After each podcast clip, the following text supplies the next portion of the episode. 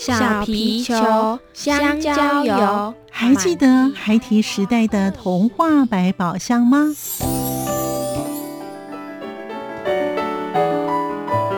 我是桂文雅，世界是一本美丽的书。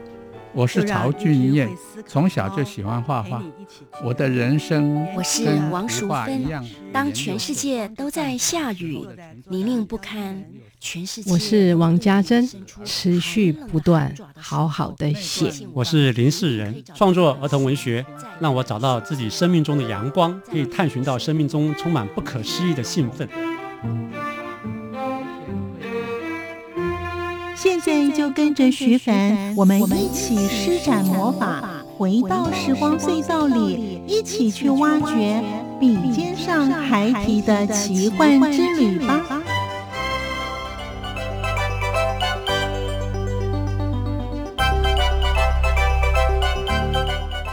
欢迎收听《笔尖上孩提的奇幻之旅》，我是徐凡。在今天节目当中，邀访到一位非常特别的儿童文学作家，他叫做花格子陈嘉秀老师。他喜欢散文，喜欢报纸评论，喜欢戏剧，还有写作，同时也喜欢幻想。他的作品非常的多元而且丰富。在今天节目当中，我们就一同进入花格子陈嘉秀老师的儿童文学世界。欢迎收听。作家私房话，我是花格子，真心是世界的眼睛。我是一个很单纯的人，喜欢简简单单过日子。我们的内心都住着一个孩子，不管我们活到几岁，都不要让他不见喽。最后，愿一份喜乐，一份美好，常伴随您。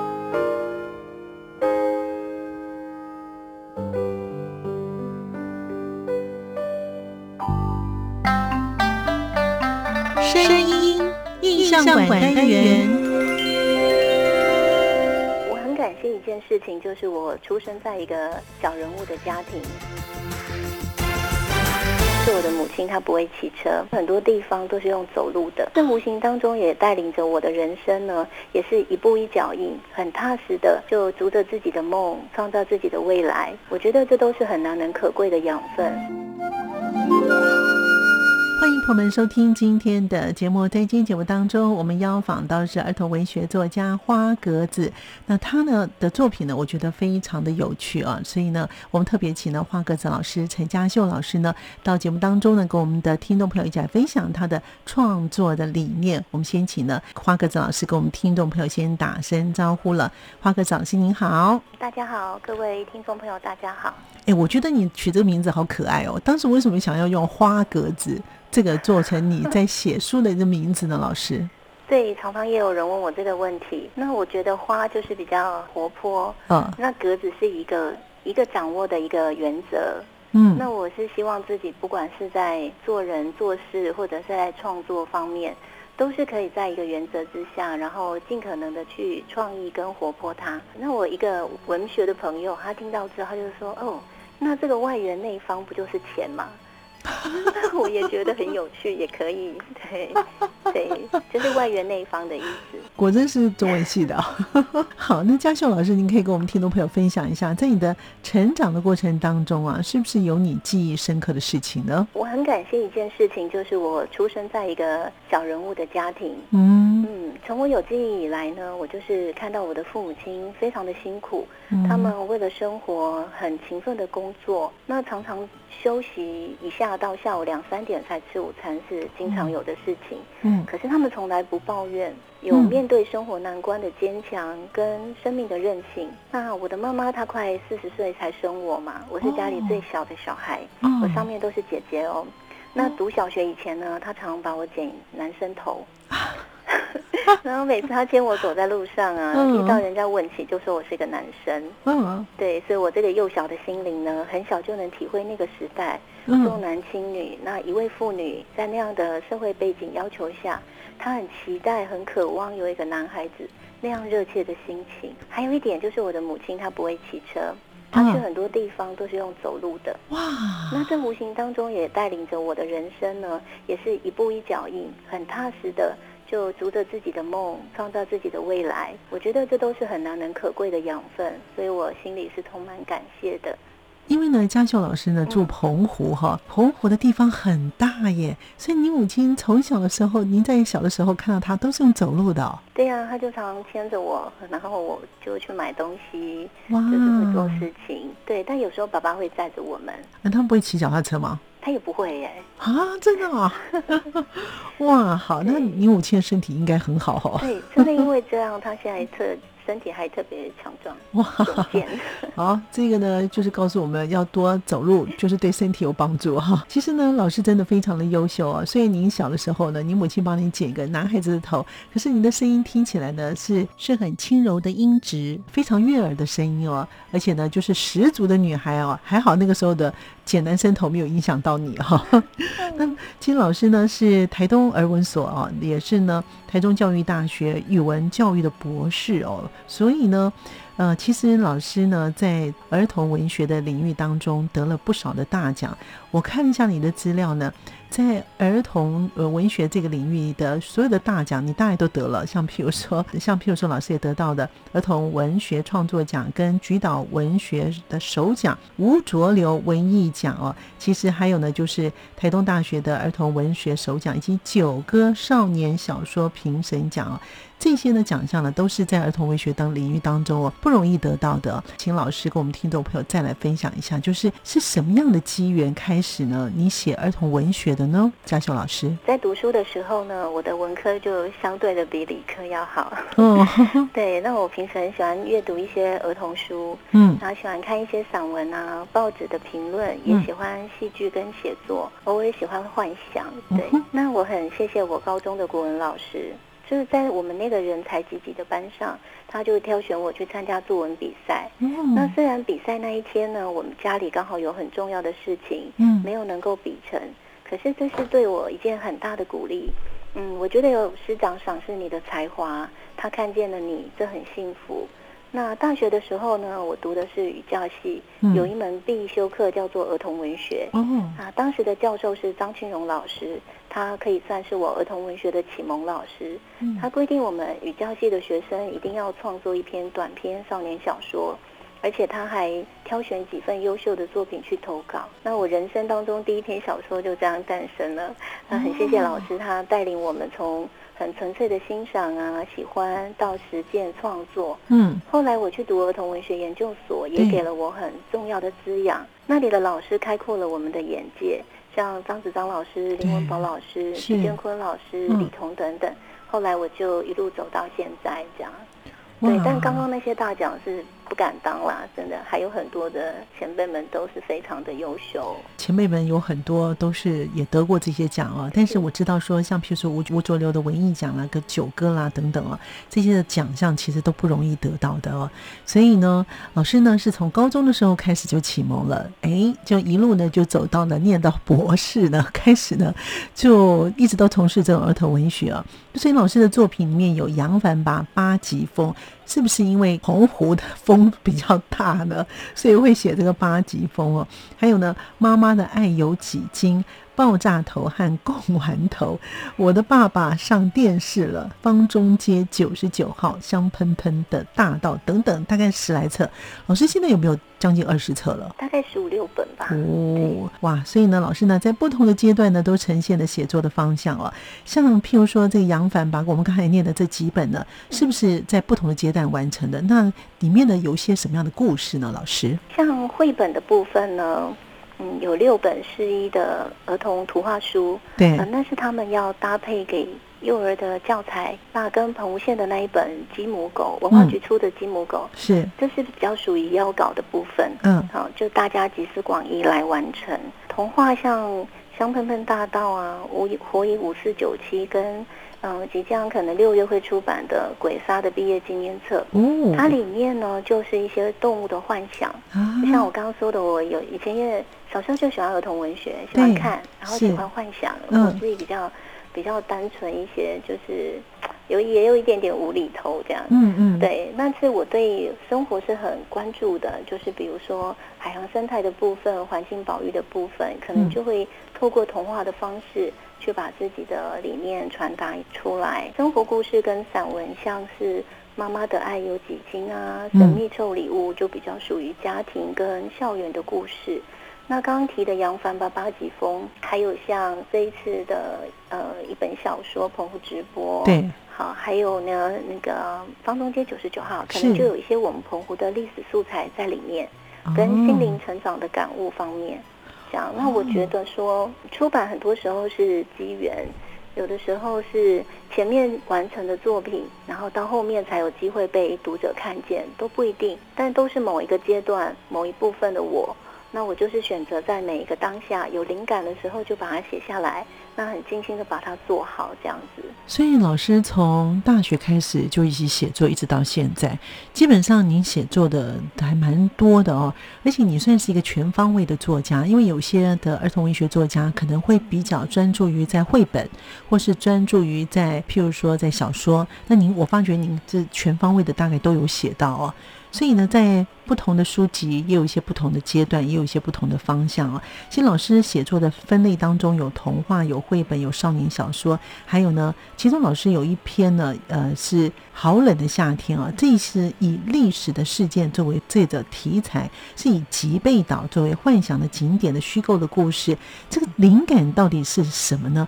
吉贝岛我去过，其实我那我蛮喜欢那个岛，虽然。虽然有点热哈，我去的可能是夏天，所以有点热。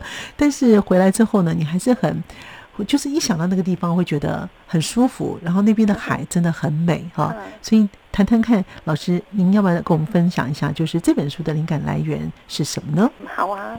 是来自于一个心情的转折，就某一年的花火节非常热闹哦，对，就摩肩擦踵的，是那种人挤人的盛况。那我走在这个拥挤的人群里面呢，就对照着之前观光的不景气，我感触很深。嗯，因为花火节的由来是来自于二零零二年，刚好二十年前的一场一个华航空难的事件。哦，当时有一架飞机，它要飞往香港。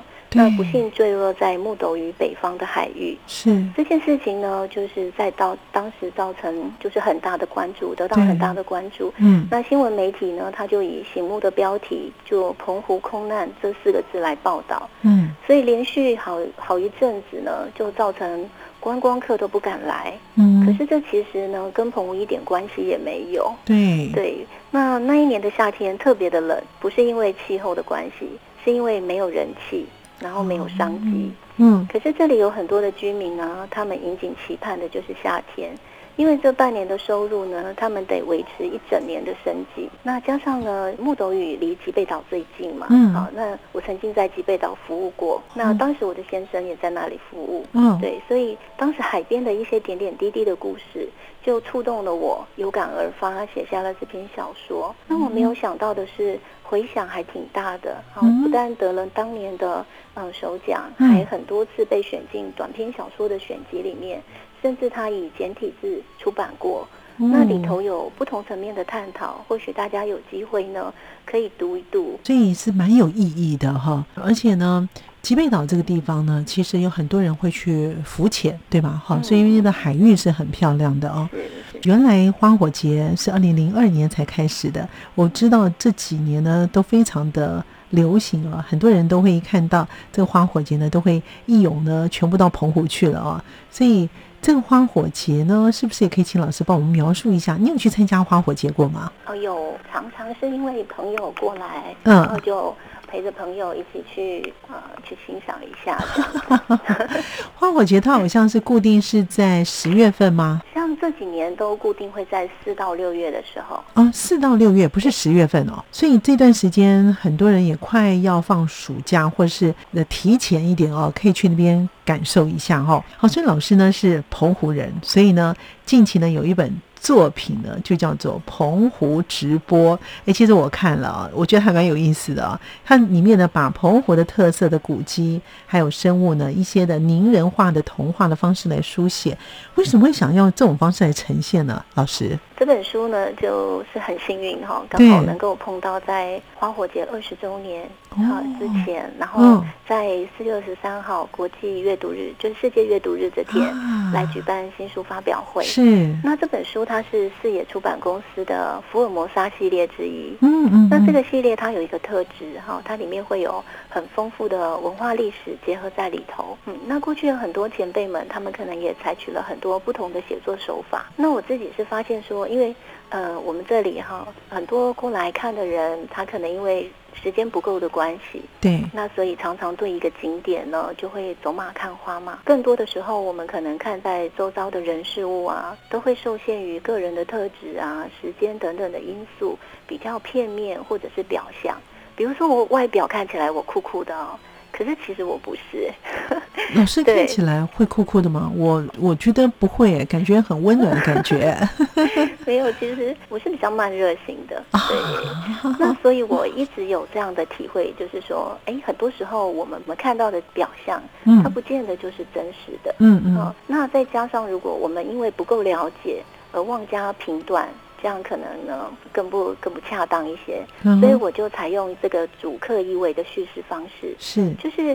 呃，我有写到一对 YouTuber 的姐妹，是的，他们要来澎湖拍摄旅行小影片嘛，嗯嗯，甚至尝试来这里开直播，嗯，好，可是很多时候呢，是只知其然，不知所以然，嗯，那这些被他们报道的对象呢，我让他们也有机会来说说话，好，把这些前因后果啊，把它介绍出来，透过拟人法，透过童话文本的变形，我试着让人物或事件可以变得更加的立体。那给读者呢去思索一下，好，也许从不同角度来看待一件事情，会有不同的答案。那更多的包容跟善解，这样。像绿蜥龟这件事情哦，绿蜥龟是濒临绝种的保育类动物嘛？没错。对，它是不能任意被饲养的。可是大义工这间庙呢，它饲养却没有事，为什么呢？好。那有保育的人士呢？他曾经看到绿蜥龟这样子，在那么狭小的空间里面，他们就觉得啊，这是不公平的对待，嗯，所以就会大声的抗议。嗯，那我就在下一章，我就写了一个海龟的讨论大会，嗯，他们彼此在说话，在讨论这件事情，对，就会比较可爱哈。嗯，然后呃，让读者尝试，就是说，哦，原来如此，从表层可以渐渐的走向深层。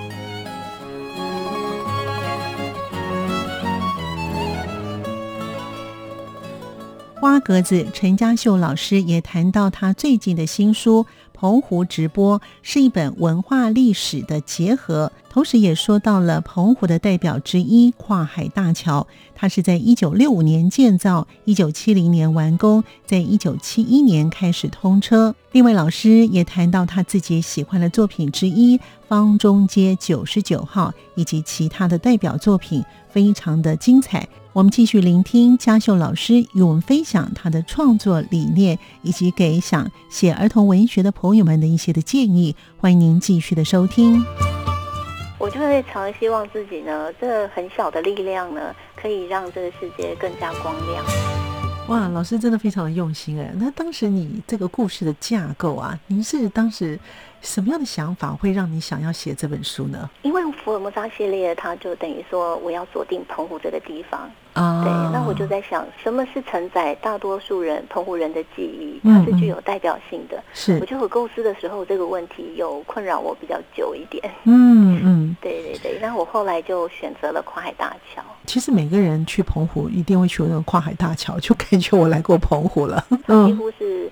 必经的一个点，是的，是的。那我发现就是在写作的过程里面呢，嗯，我就是发现它从单向道，就是从国民政府时期，好，一直到呢第二次通车是一九九六年嘛，哦，那刚好就跟呢这条桥的这样子的一个变化，嗯，好，就是演变从双向道走向双向道，然后刚好也是跟我们台湾的社会。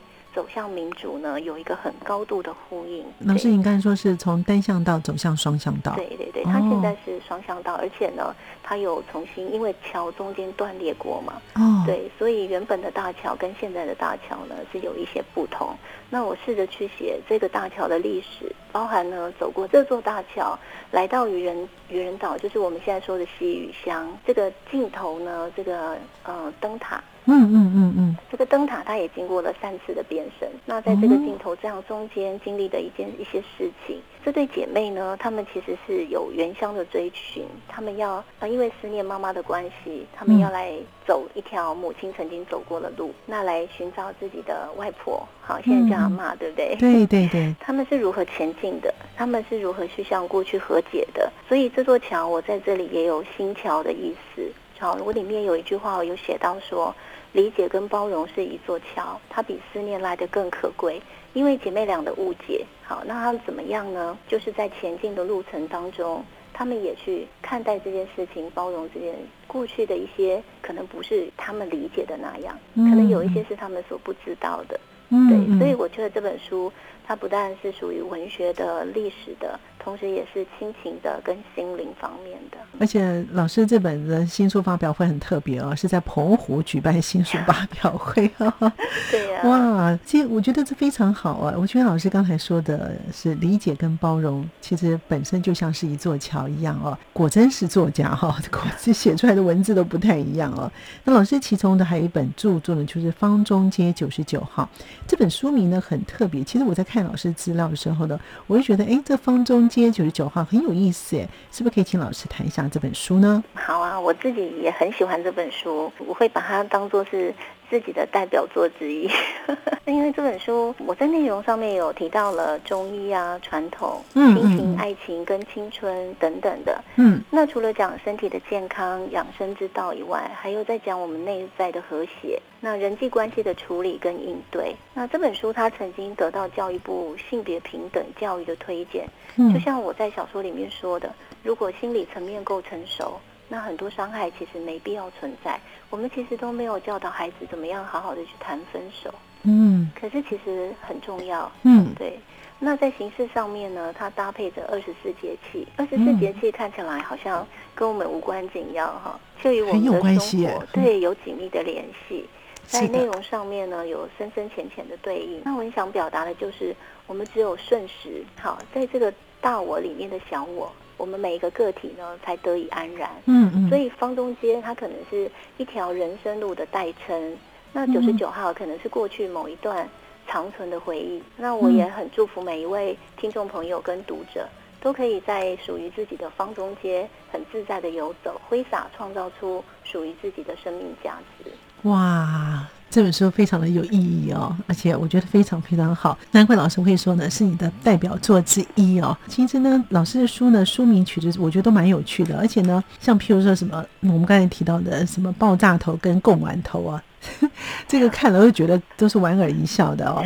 从我们刚才一直讲到现在啊，老师有没有是在你的作品当中对您来说呢是特别具有意义的书呢？除了刚才您说那个方中街九十九号之外，还有其他的书籍吗？嗯，有的有的，像刚那一本是纪念自己的青春嘛。嗯，那小兵有出版一本那个《妈妈的爱有几斤》。嗯嗯，对，有妈妈读者呢，他就特别托朋友要告诉我说，呃，一定要谢谢我。嗯，因为他的孩子呢，平常就对他爱理不睬的。啊，那他读了这本书以后呢，态度大转变哦。哦，真的哦。他开始会关心妈这个妈妈，然后你觉得他的妈妈很伟大。哇！然后我知道以后，我就说哇，我好像做了有意义的事情哎。是，没 错。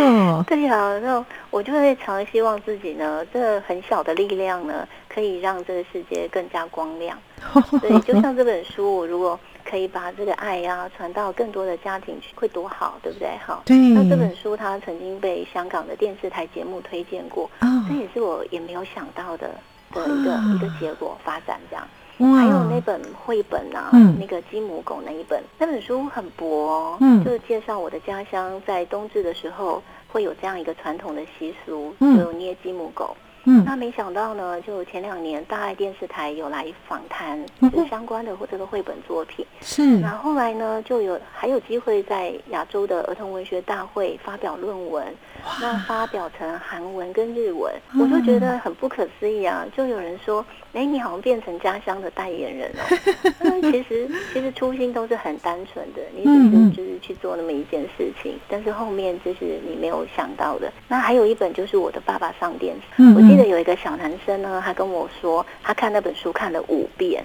然后我心里就说：“哇，我是作者，因为不得已嘛，想要给读者更更好的作品，所以我自己得看这么多遍，对不对？”嗯嗯嗯。可是一个小男生呢，他愿意这样子花时间，然后看你的作品看五次，对，好感动哦。你，我就觉得哇，真的对我来说是很大的鼓励。所以这本呢，我的爸爸上电视了，老师怎么会想写这本书呢？大概是我希望每个家庭都很和乐吧。就像家家有本难念的经嘛，嗯，对，但是怎么样，就是彼此把心打开，然后可以很好的去沟通，嗯，所以我后面有设计说，哎，那个小妹妹小永新，她就是去去参加一个电视节目，然后要在一分钟之内就完成一个任务，可是，在这样的任务里面呢，他们是需要透过先练习的，嗯，对，所以全家就凝聚在一起。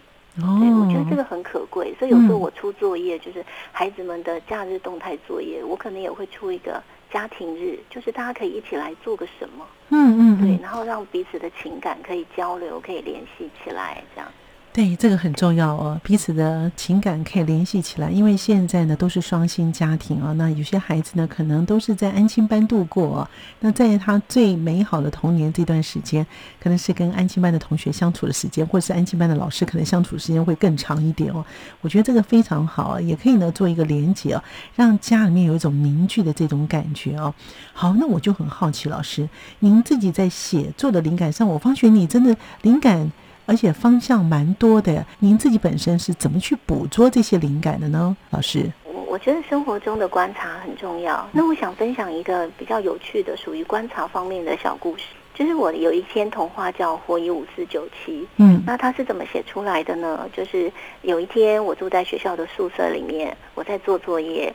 那那一天蚂蚁蚂蚁不少，就是爬来爬去的，很扰人。是，那有好几次就爬上我的手。对，然后让我的工作就中断了嘛。对，那我就试着把这些小蚂蚁拨开，拨开，因为连续几次就有点烦躁。后来我就索性我就停下来，我说好吧，那我就静静的看着他们。嗯，我就看着那些蚂蚁怎么前进。是，然后蚂蚁跟蚂蚁碰到的时候呢，他们会有什么反应？然后接着呢，我就看他们怎么抬起他的左脚、右脚、前脚、后脚，就看得很细哦。然后呢，这个书桌就变成了农田。一排的蚂蚁就变成了农田里面呢来侵犯的蚂蚁大军几万只。嗯，那一篇关于呢火蚁造成生态浩劫的童话就这样诞生了。所以创作还是离不开生活的。那为什么叫五四九七呢？就我是九星，它就是一个谐音。